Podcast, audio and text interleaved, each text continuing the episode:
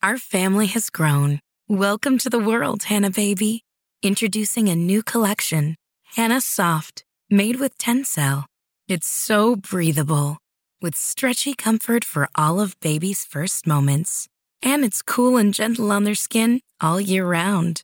Entrusted Hannah quality for your most precious gift. Hannah Soft, made to last. Shop now at hannahanderson.com. Our family has grown. Welcome to the world, Hannah baby. Introducing a new collection, Hannah Soft, made with Tencel. It's so breathable, with stretchy comfort for all of baby's first moments. And it's cool and gentle on their skin all year round. Entrusted Hannah quality for your most precious gift. Hannah Soft, made to last. Shop now at hannahanderson.com.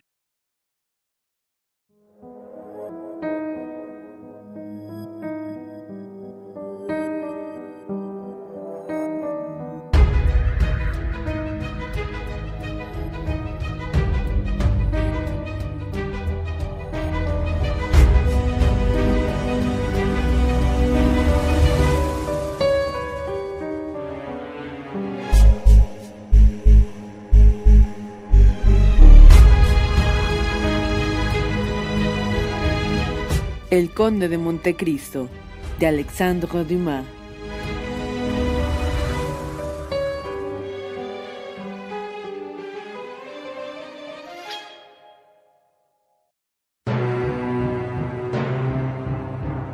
Capítulo 15. Las catacumbas de San Sebastián. Ningún otro momento de su vida había sido para Franz tan impresionable, tan vivo, como el paso rápido que de la alegría y la tristeza sintió en aquel instante.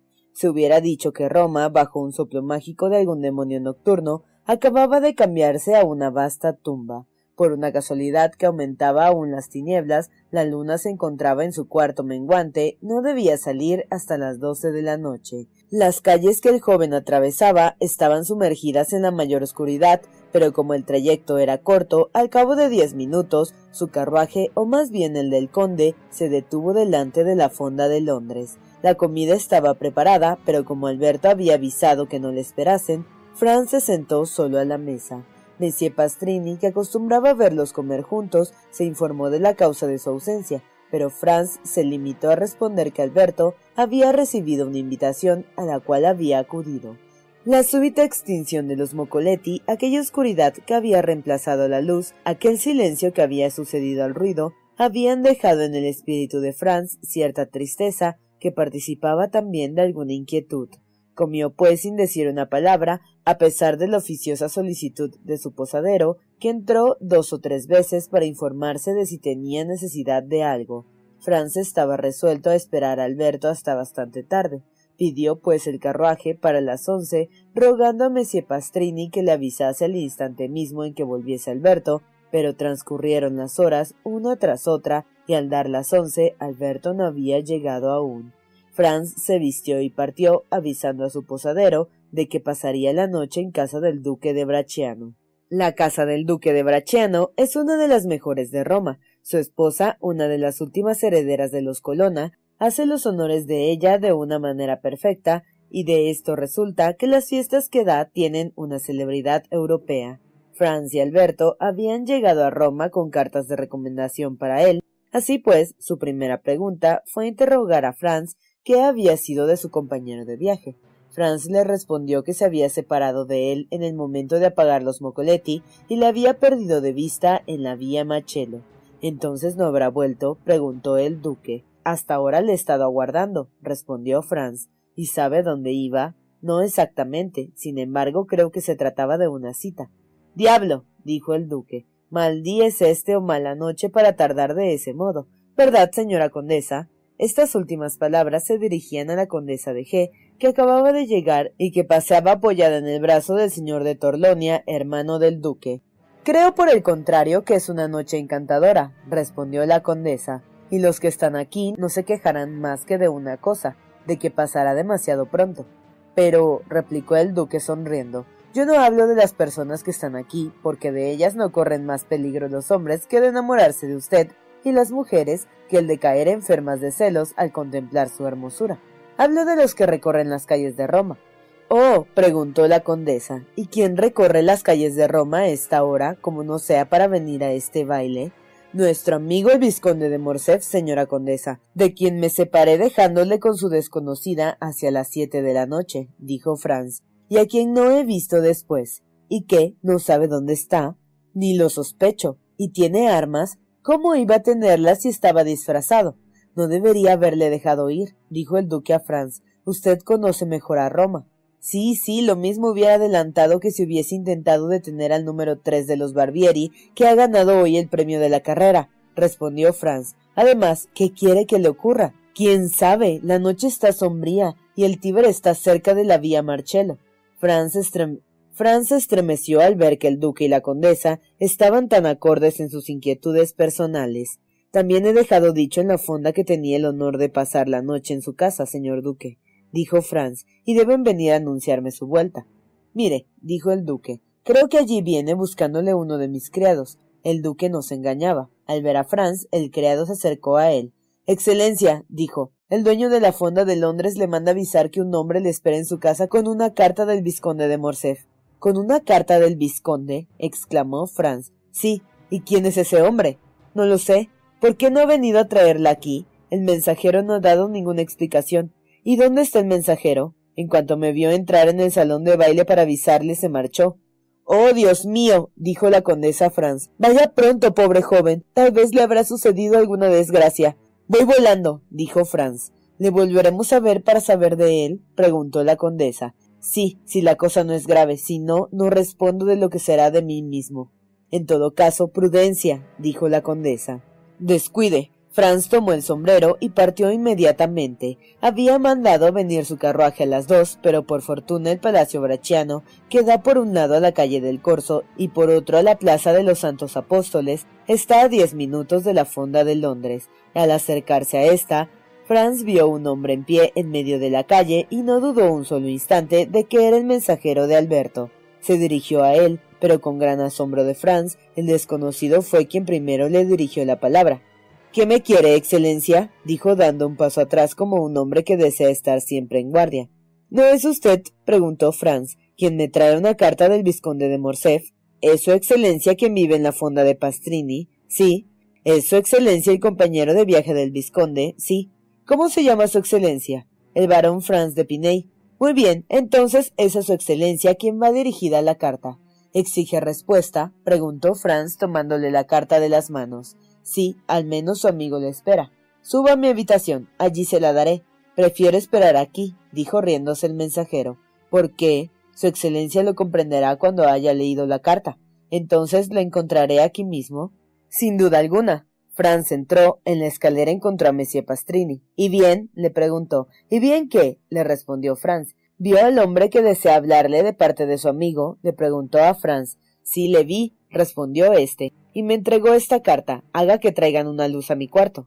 El posadero transmitió esta orden a un criado. El joven había encontrado a Monsieur Pastrini muy asustado, y esto había aumentado naturalmente su deseo de leer la carta. Se acercó a la bujía, así que estuvo encendida, y desdobló el papel. La misiva estaba escrita de mano de Alberto, firmada por él mismo, y Franz la leyó dos o tres veces una tras otra, tan lejos estaba de esperar su contenido.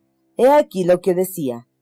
Querido amigo, en el mismo instante que recibas la presente, ten la bondad de tomar mi cartera, que hallarás en el cajón cuadrado del escritorio. La letra de crédito únela a la tuya. Si esto no basta, corre a casa de Torlonia, toma inmediatamente cuatro mil piastras y entrégala al portador. Es urgente que esta suma sea dirigida sin tardanza. No quiero encarecerte más la puntualidad, porque cuento con tu eficacia, como en caso igual podrás contar con la mía. Postdata. I believe now to be Italian Banditi. Tu amigo Alberto de Morcerf. Debajo de estos renglones había escritas con una extraña letra estas palabras italianas. Se alle sei la matina, le quattro mil piastre non sono nel mie mani, alle sette il conte Alberto avrà cessato di vivere. Luigi Vampa. Esta segunda firma fue para Franz sumamente elocuente, y entonces comprendió la repugnancia del mensajero en subir a su cuarto. La calle le parecía más segura. Alberto había caído en manos del famoso jefe de bandidos, cuya existencia tan fabulosa le había parecido. No había tiempo que perder. Corrió al escritorio, lo abrió, halló en el cajón indicado la consabida cartera y en ella la carta de crédito que era de valor de seis mil piastras, pero a cuenta de la cual Alberto ya había tornado y gastado la mitad, es decir, tres mil.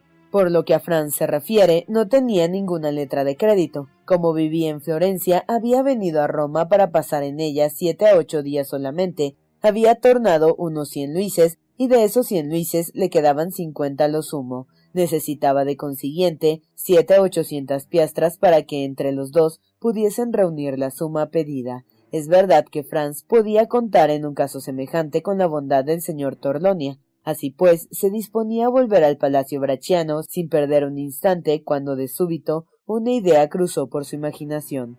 Pensó en el conde de Montecristo. Franz iba a dar la orden de que avisasen a Monsieur Pastrini cuando éste en persona se presentó a la puerta. Querido señor Pastrini, le dijo ansiosamente, ¿cree que el conde esté en su cuarto? Sí, excelencia, acaba de entrar. ¿Habrá tenido tiempo de acostarse? Lo dudo. Llame entonces a su puerta y pídale en mi nombre permiso para presentarme en su habitación. Monsieur Pastrini se apresuró a seguir las instrucciones que le daban. Cinco minutos después estaba de vuelta. El conde está esperando a su excelencia, dijo. Franz atravesó el corredor y un criado le introdujo en la habitación del conde. Se hallaba en un pequeño gabinete que Franz no había visto aún y que estaba rodeado de divanes. El mismo conde le salió al encuentro. Oh, ¿a qué debo el honor de esta visita? le preguntó. Vendrá a cenar conmigo, si así fuera me complacería en extremo su franqueza. No, vengo a hablarle de un grave asunto. De un asunto, dijo el conde mirando a Franz con la fijeza y atención que le eran habituales. ¿Y de qué asunto? ¿Estamos solos? El conde se dirigió a la puerta y volvió. Completamente, dijo. Franz le mostró la carta de Alberto. Lea. El conde leyó la carta. Ya, ya, exclamó cuando hubo terminado la lectura.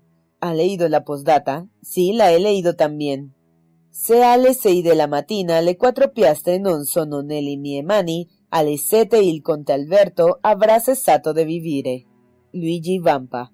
¿Qué dice a esto? preguntó Franz. ¿Tiene la suma que le pide? Sí, menos ochocientas piastras. El conde se dirigió a su gaveta, la abrió y tiró de un cajón lleno de oro que se abrió por medio de un resorte. Espero, dijo a Franz, que no me hará la injuria de dirigirse a otro que a mí. Bien ve, dijo éste, que usted me ha dirigido primero que a otro. Lo que agradezco mucho. Tome. E hizo señas a Franz de que tomase del cajón cuanto necesitase. ¿Es necesario enviar esta suma a Luigi Vampa? preguntó el joven mirando a su vez fijamente al conde. Que si es preciso, júzguelo usted mismo por la posdata, que ni puede ser más concisa ni más terminante. Creo que usted podría hallar algún medio que simplificase mucho el negocio, dijo Franz. ¿Y cuál? preguntó el conde asombrado.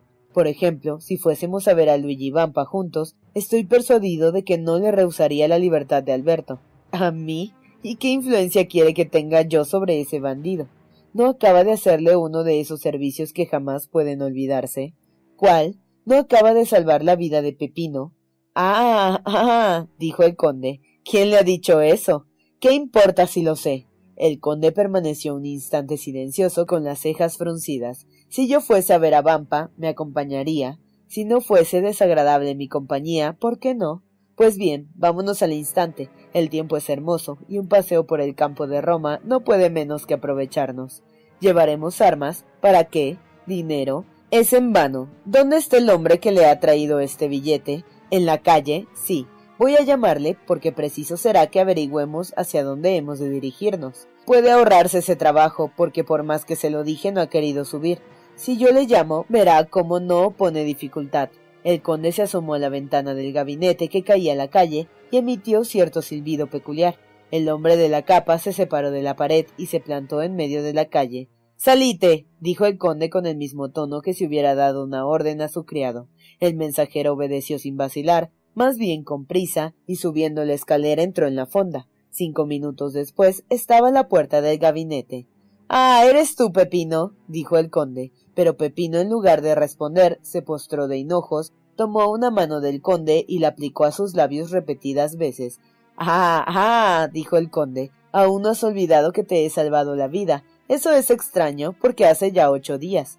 No, Excelencia, y no lo olvidaré en toda mi vida, respondió Pepino con el acento de un profundo reconocimiento. Nunca, eso es mucho decir, pero en fin, bueno es así que lo creas. Levántate y responde. Pepino dirigió a Franz una mirada inquieta. Oh, puedes hablar delante de su excelencia, dijo. Es uno de mis amigos. ¿Permite usted que dé este título? dijo en francés el conde, volviéndose hacia Franz. Es necesario para excitar la confianza de este hombre. Puede hablar delante de mí, exclamó Franz dirigiéndose al mensajero. Soy un amigo del conde. Enhorabuena, dijo Pepino, volviéndose a su vez hacia el conde. Interrógueme su excelencia que yo responderé. ¿Cómo fue a parar el conde Alberto a manos de Luigi? Excelencia, el carruaje del francés se ha encontrado muchas veces con aquel en que iba Teresa. La querida del jefe. Sí, Excelencia. El francés le empezó a mirar y a hacer señas. Teresa se divertía en dar a entender que no le disgustaban. El francés le arrojó unos ramilletes y ella hizo otro tanto, pero todo con el consentimiento del jefe que iba en el coche. ¿Cómo? exclamó Franz. Luigi Vampa iba en el mismo carruaje que las aldeanas romanas, era él el que conducía disfrazado de cochero, respondió Pepino. ¿Y después? preguntó el conde. Luego el francés se quitó la máscara. Teresa, siempre con consentimiento del jefe, hizo otro tanto. El francés pidió una cita. Teresa concedió la cita pedida, pero en lugar de Teresa, fue Beppo quien estuvo en las gradas de San Giacomo. ¿Cómo? interrumpió Franz. Aquella aldeana que le arrancó el mocoleto era un muchacho de quince años, respondió Pepino pero no debe de ningún modo avergonzarse el amigo de su excelencia de haber caído en el lazo, porque no es el primero a quien Beppo ha echado el guante de este modo. ¿Y qué hizo Beppo? ¿Le condujo fuera de la ciudad? preguntó el conde. Exactamente. Un carruaje esperaba al extremo de la vía Machelo. Beppo subió invitando al francés que subiera también, el cual no aguardó a que se lo repitiera. Beppo le anunció que iba a conducirle a una población que estaba una legua de Roma, y el francés dijo que estaba a punto de seguirle al fin del mundo. El cochero se dirigió enseguida a la calle de Ripeta, llegó a Puerta de San Pablo, a unos doscientos pasos de la misma, estando ya en el campo, como el francés redoblase sus instancias amorosas, siempre persuadido de que iba junto a una mujer, Beppo se levantó y le puso en el pecho los cañones de dos pistolas. Al punto el cochero detuvo los caballos, se volvió sobre su asiento e hizo otro tanto. Al propio tiempo, cuatro de los nuestros que estaban ocultos en las orillas del Almo se lanzaron a las portezuelas. El francés tenía, por lo que se vio, bastantes deseos de defenderse y aún estranguló un poquillo a Beppo, según he oído decir, pero nada podía contra cinco hombres completamente armados y no tuvo por consiguiente más remedio que rendirse. Le hicieron bajar del carruaje, siguieron a orilla del río y le condujeron ante Teresa y Luigi, que le esperaban en las catacumbas de San Sebastián. ¿Qué tal? dijo el conde dirigiéndose a Franz. ¿Qué le parece esta historia? Que le encontraría muy chistosa, contestó si no fuese el pobre Alberto su protagonista. El caso es, dijo el conde, que si no llega a encontrarme en casa, hubiera sido una aventura que hubiese costado bastante cara a su amigo. Pero tranquilícese, tan solo le costará el susto. ¿Con que vamos en su busca enseguida? Sí, por cierto, y tanto más cuanto se halla en un lugar no muy pintoresco. ¿Ha visitado alguna vez las catacumbas de San Sebastián? No, jamás he descendido a ellas, pero me había propuesto hacerlo algún día. Pues he aquí que se le presenta una buena ocasión, ocasión la más oportuna que desearse pueda. ¿Tiene a punto su coche? No, pero poco importa, porque es mi costumbre el tener siempre uno prevenido y enganchado noche y día. Enganchado, sí, soy muy caprichoso, preciso es confesarlo. Muchas veces al levantarme, al acabar de comer, a medianoche, me ocurre marchar a un punto cualquiera y parto enseguida. El conde tiró de la campanilla y se presentó su ayuda de cámara que saquen el coche y saque las pistolas de las bolsas. En cuanto al cochero, es inútil que se despierte, porque allí lo conducirá. Al cabo de un instante se oyó el ruido del carruaje que se detuvo delante de la puerta. El conde sacó su. Our family has grown. Welcome to the world, Hannah baby. Introducing a new collection, Hannah Soft, made with Tencel. It's so breathable, with stretchy comfort for all of baby's first moments. and it's cool and gentle on their skin all year round. Entrusted Hannah quality for your most precious gift. Hannah Soft, made to last. Shop now at hannahanderson.com. Our family has grown. Welcome to the world, Hannah baby. Introducing a new collection, Hannah Soft, made with Tencel. It's so breathable, with stretchy comfort for all of baby's first moments And it's cool and gentle on their skin all year round. Entrusted Hannah quality for your most precious gift. Hannah Soft, made to last. Shop now at hannahanderson.com. A las doce y media, dijo, hubiéramos tenido tiempo hasta las cinco de la mañana para marchar, aún habríamos llegado a tiempo, pero tal vez esta demora hubiese hecho pasar una mala noche a nuestro compañero. Vale más que vayamos enseguida a arrancarle del poder de los infieles. Está aún decidido a acompañarme, más que nunca. Venga pues. Franz y el conde salieron seguidos de Pepino. A la puerta encontraron el carruaje, Alí estaba ya en el pescante, y Franz reconoció en él al esclavo mudo de la gruta de Montecristo. Franz y el conde montaron en el carruaje, Pepino fue a sentarse al lado de Alí, y los caballeros arrancaron a escape. Seguramente había recibido instrucciones de antemano, puesto que se dirigió a la calle del Corso, atravesó el campo bachiano, subió por la vía de San Gregorio y llegó a la puerta de San Sebastián. Al llegar a ella, el conserje quiso oponer dificultades, mas el conde de Montecristo le presentó un permiso del gobernador de Roma para entrar y salir de la ciudad a cualquier hora, así de día como de noche. Se abrió pues el rastrillo, recibió el conserje un Luis por este trabajo, y pasaron. El camino que siguió el coche fue la antigua vía Apia, que ostenta una pared de tumbas a uno y otro lado. De trecho en trecho, a la luz de la luna que comenzaba a salir, le parecía a Franz ver un centinela destacarse por las ruinas, mas al punto, a una señal de Pepino, volvía a ocultarse en la sombra y desaparecía. Un poco antes de llegar al circo de Caraya, el carruaje se paró. Pepino fue a abrir la portezuela y el conde y Franz se apearon. Dentro de diez minutos, dijo el conde a su compañero, habremos llegado al término de nuestro viaje llamó a Pepino aparte, le dio una orden en voz baja y Pepino se marchó después de haberse provisto de una antorcha que sacó del cajón del coche. Transcurrieron cinco minutos, durante los cuales Franz vio al pastor entrar por un estrecho y tortuoso sendero practicado en el movedizo terreno que forma el piso de la llanura de Roma, desapareciendo tras los gigantescos arbustos rojizos que parecen acerizadas melenas de algún enorme león. Franz, dijo el conde, sigámosle. Franz y el conde avanzaron a su vez por el mismo sendero, en el que a unos cien pasos, declinando notablemente el terreno, les condujo a fondo de un pequeño valle, en el que divisaron dos hombres platicando a la sombra de los arbustos. ¿Hemos de seguir avanzando? preguntó Franz al conde, o será preciso esperar. Avancemos, porque Pepino debe haber comunicado al centinela nuestra llegada. En efecto, uno de aquellos dos hombres era Pepino, el otro un bandido que estaba de centinela. Franz y el conde se le acercaron y el bandido le saludó. Excelencia, dijo Pepino dirigiéndose al conde, si quiere seguirme, la entrada que conduce a las catacumbas está a dos pasos de aquí. No tengo inconveniente, contestó el conde. Marcha adelante. En efecto, detrás de un espeso matorral y en medio de unas rocas se veía una abertura por la que apenas podía pasar un hombre. Pepino se deslizó primero por aquella hendidura, mas apenas se internó algunos pasos, el subterráneo fue ensanchándose. Entonces se detuvo, encendió su antorcha y volvió el rostro para ver si le seguían.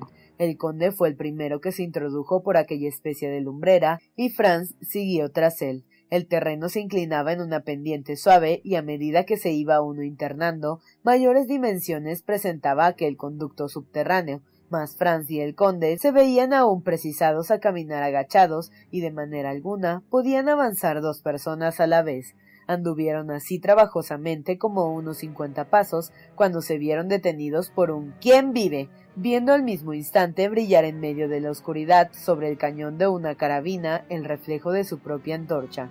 Amigos, dijo Pepino, y adelantándose solo, dijo en voz baja algunas palabras a este segundo centinela quien como el primero saludó a los nocturnos visitantes, dando a entender con un gesto que podían continuar su camino. El centinela guardaba la entrada de una escalera que contendría unas veinte gradas por las que bajaron el conde y Franz, hallándose en una especie de encrucijada de edificios mortuorios. Cinco caminos diferentes salían divergentes de aquel punto como los rayos de una estrella y las paredes que los limitaban. Llenas de nichos y sobrepuestos y que guardaban la forma del ataúd, indicaban que habían por fin entrado en las catacumbas. En una de aquellas cavidades, cuya extensión era imposible apreciar, se divisaba una luz, o por lo menos sus reflejos. El conde golpeó amigablemente con una mano el hombro de Franz. ¿Quiere ver un campamento de bandidos? le dijo. Con muchísimo gusto, contestó Franz. Pues bien, venga conmigo. Pepino apaga la antorcha. Pepino obedeció y Franz y el conde se hallaron sumidos en la más profunda oscuridad. Tan solo a unos cincuenta pasos de distancia continuaban reflejándose en las paredes algunos destellos rojizos que se habían hecho más visibles cuando Pepino hubo apagado la antorcha. Avanzaron pues silenciosamente, guiando el conde a Franz como si hubiese tenido la singular facultad de distinguir los objetos a través de las tinieblas. Al fin, Franz empezaba a distinguir con mayor claridad los lugares por los que pasaba a medida que se aproximaban a los reflejos que le servían de orientación. Tres arcos de los cuales el centro servía de puerta de entrada les daban paso. Estos arcos daban por un lado al corredor en que estaba Franz y el conde y por el otro a un grande espacio cuadrado, enteramente cuajadas sus paredes de nichos, semejantes a los de que ya hemos hablado, en medio de este aposento se elevaban cuatro piedras que probablemente en otro tiempo sirvieron de altar, como lo indicaba la cruz en que terminaban. Una sola lámpara colocada sobre el pedestal de una columna iluminaba con su pálida y vacilante luz la extraña escena que se ofreció a la vista de los dos visitantes ocultos en la sombra. Un hombre estaba sentado, apoyando el codo en dicha columna, leyendo, vuelto de espaldas a los arcos, por cuya abertura le observaban los recién llegados, este era el jefe de la banda, Luigi Vampa. A su alrededor, agrupados a su capricho, envueltos en sus capas o tendidos sobre una especie de banco de piedra que circuía todo aquel columbarium, se distinguía una veintena de bandidos, todos con las armas junto a sí, en el fondo, silencioso apenas visible y semejante a una sombra, se paseaba un centinela por delante de una especie de agujero que apenas se distinguía porque parecían ser en aquel punto las tinieblas mucho más densas. Cuando el conde creyó que Franz había contemplado bastante este pintoresco cuadro, aplicó el dedo sobre sus labios para recomendarle silencio y subiendo los tres escalones que mediaban entre el corredor y el columbarium, entró en la sala por el arco del centro dirigiéndose a Vampa, el cual estaba tan embebido en su lectura que ni tan siquiera oyó el ruido de sus pasos. ¿Quién vive? gritó el centinela, menos preocupado, y que distinguió a la luz de la lámpara una especie de sombra que aumentaba de tamaño a medida que se acercaba por detrás a su jefe. A este grito, Vampa se levantó con prontitud, sacando al propio tiempo una pistola que llevaba en su cinturón. En un abrir y cerrar de ojos, todos los bandidos estuvieron en pie y veinte bocas de carabinas apuntaron al conde. ¿Qué es eso? dijo tranquilamente éste, con voz enteramente segura y sin que contrajese un solo músculo de su rostro. ¿Qué es eso, mi querido Vampa? Creo que mueve mucho estrépito para recibir a un amigo. Abajo las armas, gritó el jefe, haciendo con la mano un ademán imperativo mientras que con la otra se quitaba respetuosamente el sombrero, y luego dirigiéndose al singular personaje que dominaba en esta escena. Perdone, señor conde, le dijo, pero estaba tan lejos de esperar el honor de su visita que no le había reconocido. Creo, Vampa, que si es falto de memoria en muchas cosas, dijo el conde, y que no tan solo olvida las facciones de ciertos sujetos, sino también los pactos que median entre usted y ellos. ¿Y qué pactos he olvidado, señor conde? Preguntó el bandido con un tono que demostraba estar dispuesto a reparar el error caso de haberlo cometido. No habíamos convenido, dijo el conde, en que no tan solo mi persona, sino también las de mis amigos le serían sagradas, y en que he faltado a tales pactos, excelencia. Ha hecho prisionero esta noche y transportado aquí al vizconde Alberto de Morcerf, añadió el conde con un timbre tal de voz que hizo estremecer a Franz, que es uno de mis amigos, Vive en la misma fonda que yo, ha paseado el corso los ocho días de carnaval en mi propio coche, y sin embargo, le repito, le ha hecho prisionero, le ha transportado aquí, y, añadió el conde sacando una carta de su bolsillo, le ha puesto precio como si fuese una persona cualquiera. ¿Y por qué no me informaron de todas estas circunstancias ustedes? dijo el jefe dirigiéndose hacia aquellos hombres que retrocedían ante su mirada porque me han expuesto de este modo a faltar a mi palabra con un sujeto como el señor conde, que tiene nuestra vida en sus manos, por la sangre de Cristo. Si llegase a sospechar que alguno de ustedes sabía que el joven era amigo de su excelencia, yo mismo le levantaría la tapa de los sesos. Lo ve, le dijo el conde dirigiéndose a Franz. No le había dicho yo que en esto había una equivocación. ¿Qué? ¿No viene solo? preguntó Vampa con inquietud. He venido con la persona a quien iba dirigida esta carta, y a quien he querido probar que Luigi Vampa es un hombre que sabe guardar su palabra.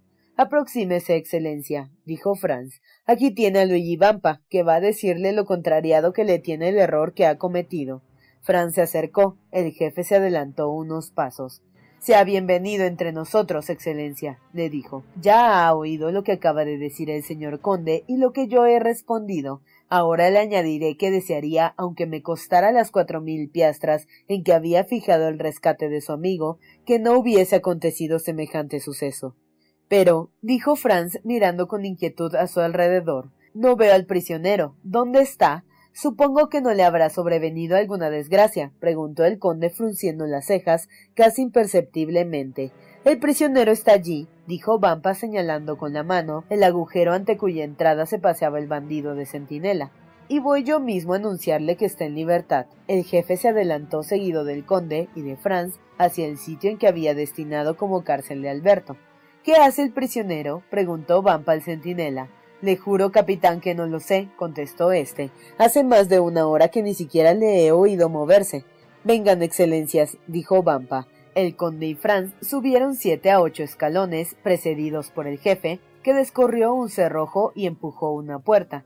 Entonces, a la luz de una lámpara, semejante a la que iluminaba el columbarium, Vieron a Alberto que, envuelto en una capa que le prestara uno de los bandidos, estaba tendido en un rincón, gozando las dulzuras del sueño más profundo y pacífico. Vaya, dijo el conde sonriendo del modo que le era peculiar, no me parece mal para un hombre que había de ser fusilado a las siete de la mañana. Vampa miraba al dormido joven con cierta admiración, pudiéndose deducir muy bien de su mirada que no era en verdad insensible a una prueba, sino de valor, cuando menos de serenidad, tiene razón, señor conde, dijo. Este hombre debe ser uno de sus amigos. Luego se acercó a Alberto y le tocó en un hombro. Excelencia, dijo, haga el favor de despertar si le place. Alberto extendió los brazos, se frotó los párpados y abrió los ojos. Ah, dijo, es usted, capitán. Pardiez, que hubiera hecho muy bien en dejarme dormir. Tenía un sueño muy agradable y creía que bailaba un galop en casa de Torlonia con la condesa G. Dicho esto, sacó el reloj y lo miró para saber el tiempo que había transcurrido. La una y media de la madrugada. ¿Por qué diablos me despierta a esta hora? Para decirle que está en libertad, Excelencia. Amigo mío, dijo Alberto con perfecta serenidad. En lo sucesivo guarde bien en la memoria esta máxima del gran Napoleón. No me despierte sino para las malas nuevas. Si me hubiese dejado dormir, hubiera acabado mi galop y le hubiera estado reconocido toda mi vida. Pero puesto que dice que estoy libre, Quiere decir que habrán pagado mi rescate, ¿no es esto? No, Excelencia. Pues cómo me pone en libertad. Un individuo al que nada puede negarse ha venido a reclamarle. Hasta aquí, hasta aquí. Oh, por Cristo, es una tremenda galantería. Alberto miró a su alrededor y descubrió a Franz. ¿Cómo? le dijo. ¿Eres tú, mi querido Franz? ¿Es posible que tu amistad para conmigo haya llegado a tal extremo? No, contestó éste, a quien se lo debes es a nuestro vecino, el conde de Montecristo.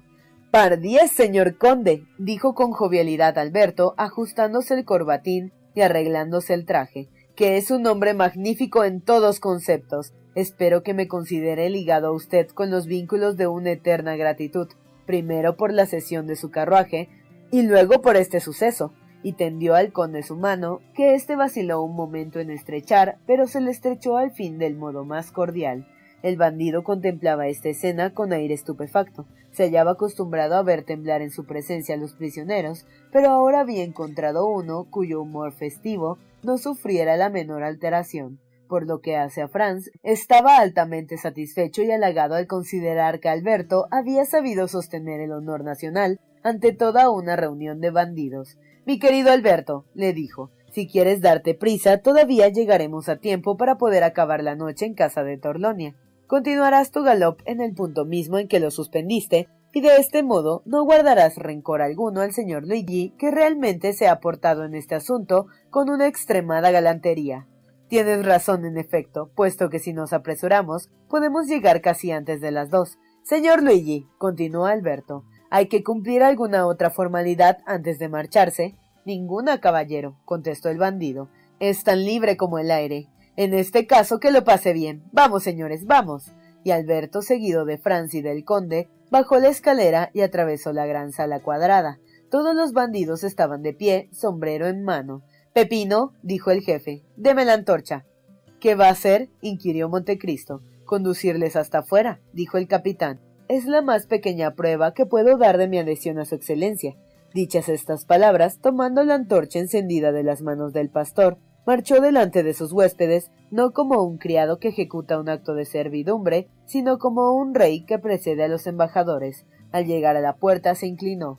Ahora, señor conde, dijo, le renuevo mis protestas y espero no me guardará ningún resentimiento por lo que acaba de suceder. No, mi querido Vampa. Por otra parte, enmenda sus errores con tal galantería que casi uno se ve tentado a agradecer el que los haya cometido. Señores, repuso el jefe dirigiéndose a los dos jóvenes, tal vez la oferta se les presentará poco atractivo, mas si algún día llegasen a tener deseos de hacerme una nueva visita, están seguros de que serán bien recibidos donde quiera que me encuentre. Franz y Alberto saludaron, el conde salió el primero, Alberto enseguida, Franz quedó el último. Su excelencia tiene algo que mandarme, dijo Vampa sonriendo. Sí, contestó Franz. Deseo, quiero decir, tengo curiosidad por saber qué obra era la que leía con tanta atención cuando hemos llegado. Los comentarios de César, dijo el bandido. Es mi libro predilecto. ¿Qué haces? preguntó Alberto. ¿No sigues o te quedas? Al momento, heme aquí, contestó Franz, y salió a su vez del pasadizo. Habrían andado ya algunos pasos cuando Alberto les detuvo para volver atrás, ¿Me permite, capitán? y encendió tranquilamente un cigarro en la antorcha de Luigi Vampa. Ahora, señor conde, dijo así que hubo concluido. Apresurémonos cuanto sea posible, porque deseo con viva impaciencia terminar la noche en casa del duque Bracciano. Hallaron el coche en el punto en que lo dejaron. El conde dijo una sola palabra en árabe a Lee y los caballos partieron a escape.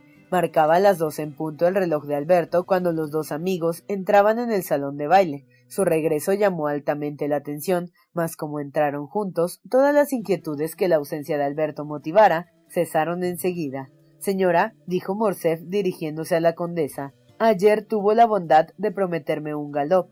Cierto es que vengo algo tarde a reclamarle tan satisfactoria promesa, pero aquí está mi amigo, cuya veracidad conoce, que le dirá que la tardanza no ha sido por culpa mía.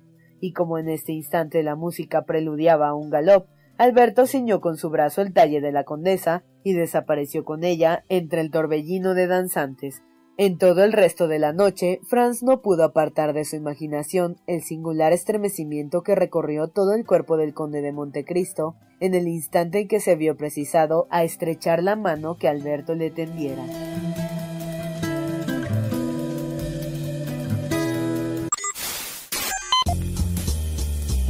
No te pierdas la continuación de esta historia. Capítulos todos los lunes, miércoles y viernes. Suscríbete. El Cuentero, con historias para tus oídos.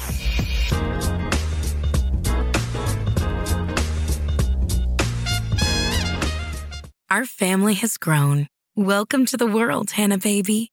Introducing a new collection, Hannah Soft, made with Tencel.